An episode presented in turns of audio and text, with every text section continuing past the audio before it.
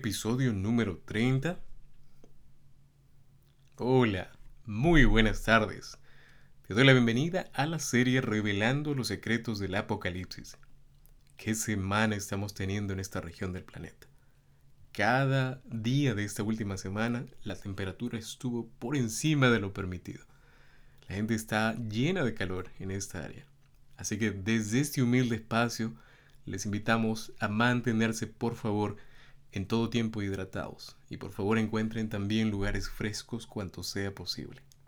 De esta forma, iniciamos el tema para hoy, episodio número 30, y como siempre, haciéndolo, pidiendo la dirección de nuestro Dios en oración. Te invito allí a tener una palabra de oración. Vamos a orar. Oh Padre amado, una vez más ante usted venimos, reconociendo nuestra profunda necesidad de cambio, Señor. Le pedimos que nos honre con su presencia y que en esta hora al revisar su palabra, nuestro ser entero sea conmovido. Por favor, disipe toda distracción de nuestro medio y que podamos solo enfocar nuestra mente en su verdad, pues se lo pedimos en el nombre precioso Señor Jesucristo. Amén.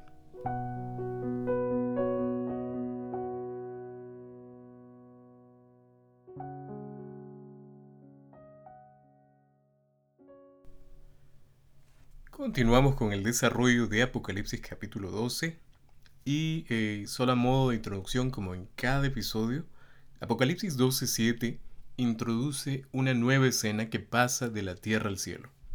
Aquí nos damos cuenta de que Juan nos dice que la gran enemistad entre el dragón y la mujer forma parte de un drama mayor. Y esto es, o me refiero, al conflicto cósmico en todo su alcance, en toda su, expansión. Antes de ir al análisis tenemos que leer el texto, así que vamos a darle lectura al texto bíblico, Apocalipsis capítulo 12, versículos 7 al 12. Es el segmento que vamos a estudiar en esta hora. Verso 7 en adelante. Después hubo una gran batalla en el cielo. Miguel y sus ángeles luchaban contra el dragón, y luchaban el dragón y sus ángeles, pero no prevalecieron ni se halló ya lugar para ellos en el cielo. Y fue lanzado fuera el gran dragón, la serpiente antigua, dice el texto bíblico, que se llama Diablo y Satanás, el cual engaña al mundo entero, fue arrojado a la tierra y sus ángeles fueron arrojados con él. Verso 10. Entonces oí una gran voz del cielo que decía, Ahora ha venido la salvación, el poder y el reino de nuestro Dios, y la autoridad de su Cristo porque ha sido lanzado fuera el acusador de nuestros hermanos, el que nos acusaba delante de nuestro Dios día y noche. Y ellos le han vencido por medio de la sangre del cordero y de la palabra del testimonio de ellos, y menospreciaron sus vidas hasta la muerte. Y el versículo 12 al final de ese segmento dice, Por lo cual alegraos cielos, y los que moráis en ellos ay de los moradores de la tierra y del mar, porque el diablo ha descendido a vosotros con gran ira, sabiendo que tiene poco tiempo. Es interesante este segmento del capítulo 12 porque es un intermedio, nuevamente, vemos un intermedio diferente aquí y vemos eh, que el relato inicia mencionando que hubo una guerra en el cielo. Los participantes en la guerra, según el texto bíblico, son Miguel y sus ángeles contra el dragón y sus ángeles, ¿verdad?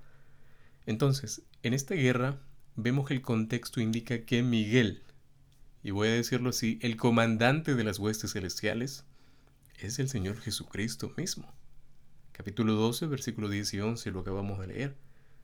Mientras Satanás, por otro lado, es el anticristo. Y cuando digo el anticristo, es el que se opone a Cristo. Por eso dice anti, ¿verdad?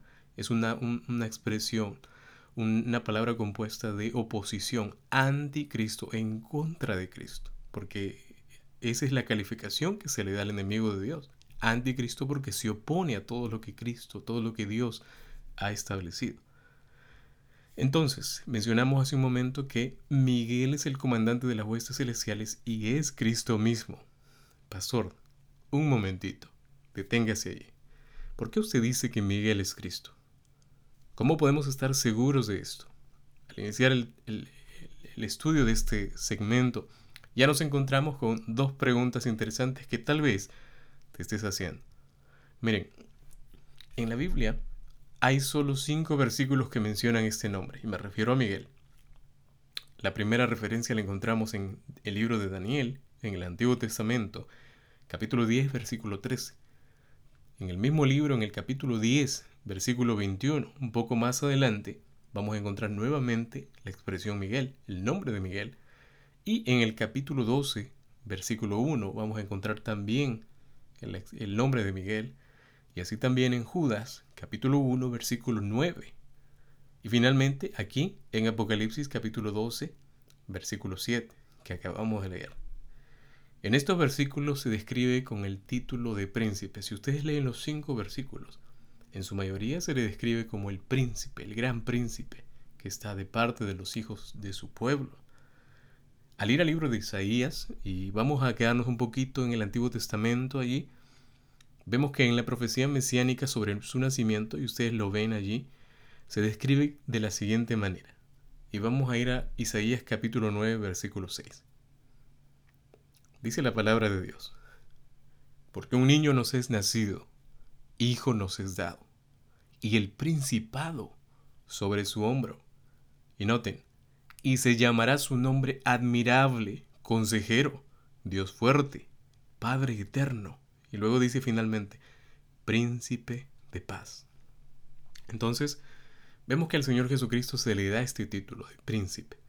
Y esta expresión príncipe, como ya les dije, aparece en los únicos cinco versículos en las que el nombre de Miguel aparece en este mundo, en el mundo en que nosotros vivimos, especialmente en el mundo cristiano, hay muchos cristianos que no aceptan la identidad de Miguel como el mismo Señor Jesucristo. ¿Por qué se le da el título de arcángel? ¿Cómo aceptar que el Miguel que, es mencionado aquí en Apocalipsis capítulo 12 es el mismo Señor Jesucristo si es un arcángel? Tiene el título de arcángel. Miren, para comprobar eso, vamos a leer Judas capítulo 1 versículo 9. Dice el libro de Judas 1.9. Pero cuando el arcángel Miguel contendía con el diablo, disputando con él por el cuerpo de Moisés, no se atrevió a proferir juicio de maldición contra él, sino que dijo, el Señor te reprenda. Noten que aquí se le da un título, el arcángel Miguel. Ya no solamente está el Miguel príncipe que aparece en otros versículos que ya mencionamos, sino que ahora se le da el título de arcángel a Miguel. Amados, ningún ángel, y presten atención a esto, ningún ángel puede hacer frente al enemigo de Dios. Presten atención a ese punto. Ningún ángel, lo vuelvo a repetir, puede hacerle frente al enemigo de Dios, a Satanás. El registro bíblico nos muestra que, se, que, que mismo Satanás sedujo la tercera parte de ángeles yo me pongo a pensar y digo, pero si sedujo a la tercera parte de ángeles siendo seres perfectos y dotados con ciertas características de poder, esto nos indicaría que el ángel caído tuvo un rango diferente al de otros ángeles, fue más poderoso. Al ir al libro de Hebreos, vemos una descripción interesante en comparación de lo que este eh, ser rebelde representó pero vamos a ver este texto enfocado al Señor Jesucristo. Hebreos capítulo 1, versículo 4 nos dice, hecho tanto superior a los ángeles, cuanto heredó más excelente nombre que ellos. Noten la diferencia. Hecho tanto superior a los ángeles. No hay nadie que estuvo ah, por encima o igual al Señor Jesucristo. Él es el, creador, Él es Dios. Si nos vamos al Evangelio de Juan, dice, en el principio era el verbo y el verbo era Dios y el verbo estaba con Dios. En el Evangelio de Juan dice, en el capítulo 1, capítulo 1 versículo 1, 2 y 3. Y luego si saltamos al versículo 14, y si de repente te quedó la duda, pastor, pero dice, en el principio el verbo, como confirmar que el verbo es Cristo. En el capítulo, en versículo 14 del capítulo 1 del mismo Evangelio, dice que ese verbo se hizo carne. Y ustedes saben bien que el único que se encarnó fue el Señor Jesucristo. Entonces, el rótulo de arcángel, volviendo a, la línea que estábamos revisando, al aplicarse a Cristo como el arcángel Miguel, se, interpretaría como un título, mas no como una descripción de su naturaleza. Ojo con esto. Yo creo que nosotros en este estudio entendamos que identificar al arcángel Miguel como Cristo no lo hace un simple ángel. De la misma forma que el hecho que en Apocalipsis capítulo 5, versículo 6, se lo llame un cordero, ¿verdad? Y también en, en el Evangelio de Juan capítulo 1, versículo 29, esto no lo hace literalmente una oveja al Señor Jesucristo. Se le llama así como un cordero, pero él no es una oveja en realidad. Literalmente no es una oveja, sino que es un título que se le da. Apocalipsis 5 también llama al Señor Jesucristo, por otro lado, león, en el versículo 5. Pero esto no significa que Jesús sea un felino, un gato, un, un león real, literal. Estos son títulos simbólicos para el Señor Jesucristo, que describen, ¿qué cosa, pastor? Características de fortaleza, de humildad, de sacrificio y aún mucho más. Sin duda, mis amados, Miguel es Cristo. Aún el significado del nombre lo señala como tal. Las Sagradas Escrituras nos muestran que después de esta guerra, el artífice de la rebelión y su séquito fueron expulsados del cielo. Y eso nos dice allí los versículos que leímos. La escena bíblica nos muestra tanto a Cristo como a Satanás, ocupados en una batalla. ¿Y esta batalla en qué consiste? Esta batalla era básicamente por, la, por ganar la lealtad de los seres celestiales. Recuerden ustedes que el registro bíblico nos indica que Satanás pudo seducir a la tercera parte de ángeles del cielo. Un montón de ángeles, una buena cantidad de ángeles. Sin embargo, como añade el texto, Satanás no fue lo, suficiente lo suficientemente fuerte, voy a decirlo de esa forma, para luchar contra el mismo Señor Jesucristo, porque al final cayó derrotado. Y como era de esperarse, él y los ángeles que aceptaron su engaño perdieron su lugar en el cielo y el libre acceso que tenían al cielo, a los lugares celestiales. Amados, ese es un punto en el que debemos prestar atención y tal vez meditar. Ningún ser humano puede hacerle frente al enemigo sin Cristo. En el nombre de Jesús, yo te insto a nunca poner en peligro o en riesgo tu vida. Aún los ángeles siendo seres perfectos y poderosos, sucumbieron al poder de Satanás cuánto más tú. Por favor, no caigas en el camino de los necios pretendiendo ser invencible. Permite que el Señor Jesucristo sea quien libre esa batalla por ti. Retomando la idea anterior, llama mi atención cómo Juan muestra el hecho de que Satanás, el poderoso ángel y las fuerzas demoníacas no son suficientemente fuertes Miren, en su guerra con Cristo y sus seguidores fieles, vemos aquí un desenlace. Esta es una verdad que debe estar palpitante todo el tiempo en la mente de todos los que nos enfrentamos diariamente a las pruebas. La esperanza maravillosa de Filipenses capítulo 4 versículo 3, esa promesa valiosa, todo lo puedo en Cristo que me fortalece. Es, preciosa. La verdad debe estar allí en nuestra mente y en nuestro corazón. Cristo es el vencedor. Noten, Además de eso, Juan proporciona una triple identificación del dragón. Al leer el texto bíblico nos damos cuenta que primero, él es la serpiente antigua. Miren cómo Juan evoca, trae a, hasta el Nuevo Testamento, uniendo el Génesis y al Apocalipsis. Eso significa toda la Biblia unificada. Es la serpiente antigua. Esta es una alusión a Génesis 3, básicamente, donde en medio, de la, en medio del huerto, la serpiente Satanás engañó a Adán y a Eva, nuestros primeros padres, trayendo así el pecado a la tierra. Como segundo punto, su nombre es el diablo y Satanás, que ambos significan calumniador y adversario, ambos respectivamente. ¿Quién es el adversario de Dios y de su pueblo? El mismo Señor Jesús, mis amados. Se refirió a él como el príncipe de este mundo. Juan capítulo 12, versículo 31. El apóstol Pedro lo llama vuestro adversario el diablo. Primera de Pedro capítulo 5 versículo 8. Al tentar a Jesús, si recordamos ese momento, Satanás afirmó que el dominio sobre la tierra se le había sido concedido y que él podía darlo a quien él quisiera. Lucas capítulo 4 versículo 6. Miren lo que dice. Y le dijo el diablo, a ti te daré toda esta potestad y la gloria de ellos, porque a mí me ha sido entregada, y a quien quiero la doy. Lucas capítulo 4, versículos 6 y 7. Continuando con el análisis, en este capítulo 12, versículo 10, también se lo señala como el acusador de nuestros hermanos, el que los acusaba delante de nuestro Dios día y noche. Es interesante, pues esto describe la acusación de Satanás delante de Dios contra Job. Si nos vamos al capítulo 1 del libro de Job, desde el versículo 6 solamente hasta el versículo 2 nos damos cuenta de este escenario, así como sus acusaciones también contra Josué, el sumo sacerdote, en Zacarías capítulo 3 versículos 1 y 2. Él es el acusador, el originador del pecado, de la mentira, del engaño. Finalmente, el dragón es identificado como el que engaña a todo el mundo, mis amados. Y su engaño no es nuevo. Su engaño comenzó en el jardín del Edén, en el Génesis capítulo 3.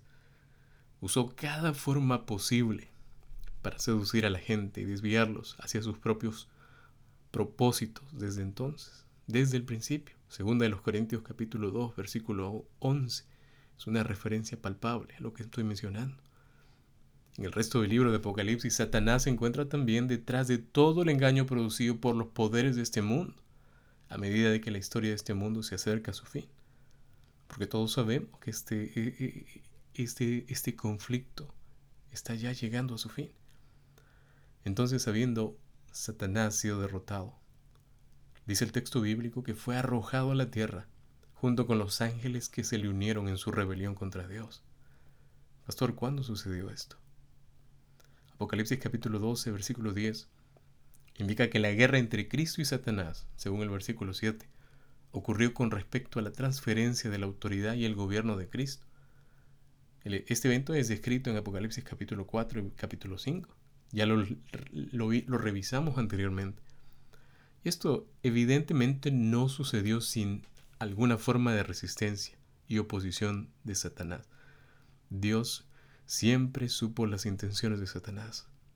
Además, Satanás estuvo en abierta rebelión desde el, desde el inicio. Una postura interesante eh, y en cierta manera apoyada por la Biblia es que desde el momento en el que Satanás fue expulsado del cielo y la muerte de Cristo en la cruz, Satanás aparentemente tenía todavía acceso al cielo. Y lo digo por la siguiente razón. Nuevamente citamos el libro de Job, y al ir al libro de Job, al capítulo 1, lo vemos asistir a la asamblea de los hijos de Dios en ese escenario, delante del Señor y de los lugares celestiales. Job capítulo 1, versículos 6 al 12. De igual forma también lo vemos, como ya lo mencioné, acusando a Josué, aquel sumo sacerdote, delante de Dios en los atrios celestiales. Zacarías capítulo 3, versículos 1 y 2. Y él siempre estuvo allí, aunque todavía tenía acceso. Pero la situación cambió. Este cambio se dio con la muerte del Señor Jesucristo en la cruz, nuestro Redentor, donde Él allí en la cruz aseguró la derrota de Satanás. En la cruz se aclaró al universo entero quién era Dios y cuál era el carácter real de su gobierno. Del mismo modo, el carácter de Satanás se reveló en la cruz. Aunque había sido homicida desde el principio, como dice el Evangelio de Juan capítulo 8, versículo 44 en la cruz todo el universo llegó a darse cuenta de su verdadero carácter. Por eso bien lo dice el Evangelio, por sus frutos los conoceréis. Como resultado, Satanás fue excomulgado de los lugares celestiales para siempre, y desde, desde entonces no se encontró un lugar para él, y también para sus ángeles en el cielo. Algunos otros textos del Nuevo Testamento hablan de la victoria de Cristo sobre las huestes angélicas malignas en la cruz, y una posterior o postrera entronización. Colosenses capítulo 2, por ejemplo, dice lo siguiente, y despojando a los principados y a las potestades, los exhibió públicamente, triunfando sobre ellos en la cruz. La epístola a los Colosenses capítulo 2, versículo 15. Amados, el Señor Jesús se refirió a la expulsión de Satanás como un acto legal, diciendo que ahora el príncipe de este mundo será echado fuera Juan capítulo 12, versículo 31. La muerte del Señor Jesucristo representó el arrojar fuera a Satanás, así como la exaltación del mismo Señor Jesús al trono celestial. Juan capítulo 12, versículo 32. Apocalipsis 12 entonces nos arroja más luz sobre este asunto ahora. Indica que la ascensión del Señor Jesucristo y su posterior exaltación al trono celestial se estableció, mis amados, el reino de nuestro Dios y la autoridad de su Cristo. Satanás fue definitivamente expulsado del cielo. El símbolo de la cruz, que todos conocemos, marca el punto decisivo de la historia humana. Este acto tuvo un gran significado e importancia cósmica.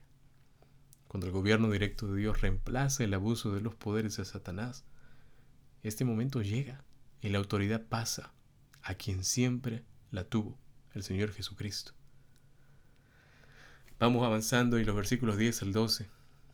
Vemos que Juan oye todavía otra fuerte voz en el cielo, que anunciaba con un cántico triunfal la victoria de Dios sobre el gobierno de Satanás y la inauguración del gobierno de Dios en el mundo y la autoridad regia de Cristo. Qué precioso. Este himno, al notar, vemos allí que hay un himno y este himno es uno de los muchos que en, todo el libro de Apocalipsis celebran, son motivos de celebración, de ganancia, de celebración por los poderosos actos de Dios, a favor de los seres humanos que cantan, la humanidad redimida, o los 24 ancianos que ya lo vimos. Y aunque Juan no da la identidad de los que entonan este canto, la Biblia nos indica que la expresión el acusador de nuestros hermanos sugiere un grupo. Ahora, muy probablemente son los 24 ancianos como los representantes de la humanidad redimida en estos lugares celestiales. Ellos tienen una función. Apocalipsis capítulo 12, versículo 10, se refiere a la intronización después de su muerte y su resurrección, y su posterior ascenso a los lugares celestiales, que sucedió en el Pentecostés, como ya todos lo conocemos, Hechos capítulo 2, versículos 32 a 36, y también como lo describe eh, los capítulos 4 y 5 del libro de Apocalipsis.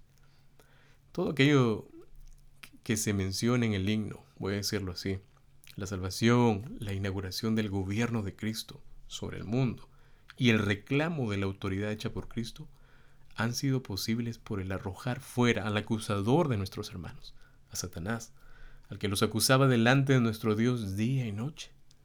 Aquí podemos identificar la intensidad y el carácter, mis amados, de la actividad del enemigo, de Satanás.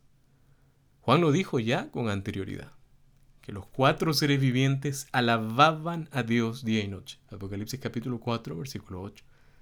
Esto significa que mientras los cuatro seres vivientes y los querubines están dando alabanza sin cesar a Dios día y noche, noten, Satanás trae sus incesantes acusaciones contra su pueblo día y noche, tratando de imitar en todo momento lo que Dios ya estableció. En lugar de derrotar a los seguidores de Cristo acusándolos delante de nuestro Dios día y noche, según el verso 10, Satanás, por el contrario, sufre su propia derrota. Sus propias acusaciones rebotan contra él. Los seguidores de Cristo le vencieron, mis amados, por la sangre del Cordero y la palabra de su testimonio. En esto reside el secreto de la vida victoriosa para los seguidores de Cristo. La victoria de Satanás se produce únicamente por virtud de lo que Cristo realizó en la cruz. La sangre de Cristo produce la victoria. El tema de Apocalipsis no es una batalla o batallas militares en algún evento o eventos, sino más bien la conquista final sobre el pecado y el originador de éste. La conquista dirigida por quién? ¿Por quién, pastor? Por el Cordero inmolado, que Isaías 53 describe. En su sangre hay victoria, segura. Todos, mis amados, tenemos acceso a esa victoria. La muerte de Cristo en el Apocalipsis es tanto un evento pasado, pero también una realidad presente. Tómenlo en cuenta. La victoria sobre Satanás también es el resultado del fiel testimonio del pueblo de Dios, de Cristo y del Evangelio. La victoria que todo, todo cristiano puede alcanzar será solamente afirmada por la lealtad a Cristo. Y me refiero a aquellos cuya lealtad a Dios es más importante aún que sus propias vidas.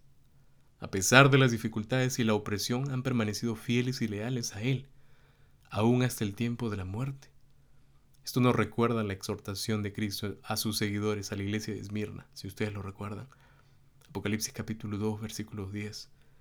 Permanece fiel hasta el punto de la muerte, y te daré la corona de la vida. Qué hermoso. Aquí también Pablo eh, presenta algo plenamente eh, impresionante. Está convencido que ni la muerte, y ustedes recuerdan ese texto, ni la vida, ni ángeles, ni principados, ni potestades, ni lo presente, ni lo porvenir, ni lo alto, ni lo profundo, ni ninguna otra cosa creada nos podrá separar del amor de Dios que es en Cristo Jesús, Señor nuestro. Romanos capítulo 8, versículos 38 y 39. Amados, mientras la expulsión de Satanás del cielo despierta gran gozo entre los seres celestiales, se muestra aquí al final del segmento un ay de la tierra y del mar, porque el diablo ha descendido a vosotros. Este ay de la tierra es especialmente importante porque Satanás está lleno de grande ira, sabiendo que tiene poco tiempo. La primera razón para su ira es la expulsión del cielo. Él está resentido, él está molesto. La segunda es que el reino de Satanás sobre la tierra ha pesado a Cristo. Ha pasado a Cristo, déjenme corregirme allí. Ha pasado a Cristo, inaugurando su nuevo reino eterno. Y no queda duda de que Satanás es un adversario derrotado. No fue suficientemente fuerte para ganar la batalla contra Cristo en los lugares celestiales. Además, no solo ha sufrido la derrota en el cielo, sino también sufre derrotas a manos de los seguidores de Cristo, quienes permiten que Cristo sea quien gane las victorias por ellos. El enemigo entonces está lleno de gran ira y odio con Dios y con quienes le adoran. Es por eso que ahora le presta su atención completa a la tierra. Saben, a menudo sucede en la vida que después que una persona sufrió una humillación o pérdida, derrama sus sentimientos de ira contra los que lo rodean que parecen, más, que parecen ser más débiles. Esto es exactamente lo que encontramos aquí en Apocalipsis 12. Satanás está lleno de ira, porque sabe que tiene poco tiempo. Se da cuenta que ha perdido la guerra. La cruz, mis amados, es el símbolo de esa derrota. Ahora está preparando todo para derrotar y para derramar su ira completa contra los seguidores de Cristo que son fieles y leales a Él hasta el punto de la muerte. Esta es la situación en la que el pueblo fiel de Dios se encuentra mientras se acerca el fin de la historia de esta tierra. Déjame hacerte una pregunta. ¿Qué viene a tu mente al saber que se viene una batalla? Cristo ha vencido.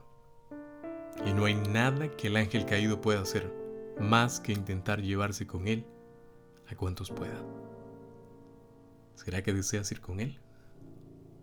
Yo creo que no. Amados, la victoria está asegurada con Cristo. No hay nada que tengamos que dudar. Amados, Cristo tiene el poder para hacernos victoriosos. El Señor te invita en esta tarde a caminar con Él. Desde hoy en adelante. Mi pregunta para ti sería, ¿cuál será tu respuesta? ¿Te parece si en esta tarde expresamos un poco de gratitud? Vamos a, decirle algo bonito al Señor. Señor Jesús, gracias por dar tu vida en la cruz y por amarme incondicionalmente. ¿Podemos decirse, decirle eso al Señor Jesucristo? Señor Jesús, gracias por dar tu vida en la cruz y por amarme incondicionalmente. Muy bien, muy bien. De esta forma Terminamos el episodio número 30, hemos llegado al final y precisamos terminar con una oración así como empezamos. Allí donde estás, quiero invitarte a inclinar la cabeza, cerrar la vista y terminar con la última oración. Vamos a orar. Oh Padre bueno, gracias por su palabra. Es como agua refrescante en medio de un calor intenso. Por favor, Continúe a nuestro lado guiándonos por el sendero de la vida. Aliéntenos para seguir adelante aún cuando todo se vea en nuestra contra. Fortalezca aquella fe, Padre, que un día depositó en nosotros. para poder estar firmes cuando el tiempo difícil llegue. Padre, no podemos terminar esta oración sin reconocer su poder y su grandeza en cada rincón de su creación. Gracias Padre lindo, le damos en esta tarde, en el nombre precioso de Cristo Jesús.